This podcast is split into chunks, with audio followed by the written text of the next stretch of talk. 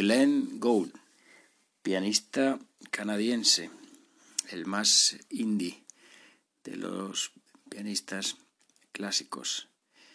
Y claro, es el, clave bien temperado de Papá Bach, escrito entre 1722 y, el, y 1744, porque tiene, tiene dos partes. Es un preludio y una fuga en todos los tonos. Eh, bueno, esto es como, la, como si fuera el, Antiguo Testamento de la música para piano. Y las sonatas de Beethoven sería el, Nuevo Testamento. Y bueno, esta, esta música, el clave temprado, lo empecé a escuchar y, y a tocar al piano. Todo, cualquier persona que, estudia piano pasa por el, por el clave. O sea que desde los 10 años es una música que siempre me ha, me ha acompañado.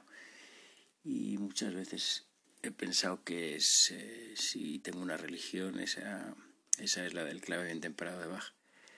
Porque para mí no es solo música, es, eh, son muchas cosas. ¿no?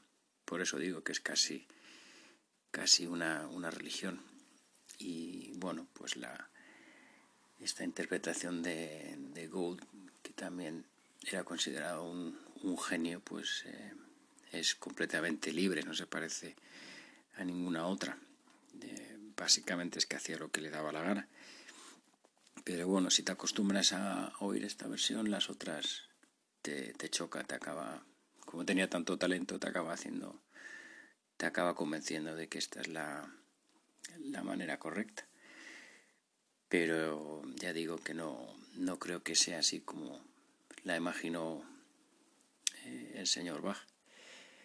Pero bueno, cualquier versión de cualquier pianista es, eh, es buena y luego está con el, con el tiempo es la que más me me ha enganchado. Pues eso, el señor Bach daría para crear un podcast solo para él. Seguro que vuelve a aparecer por aquí. Buenas noches, muchos abrazos, muchos besos para todos y buena música como siempre. Hasta pronto.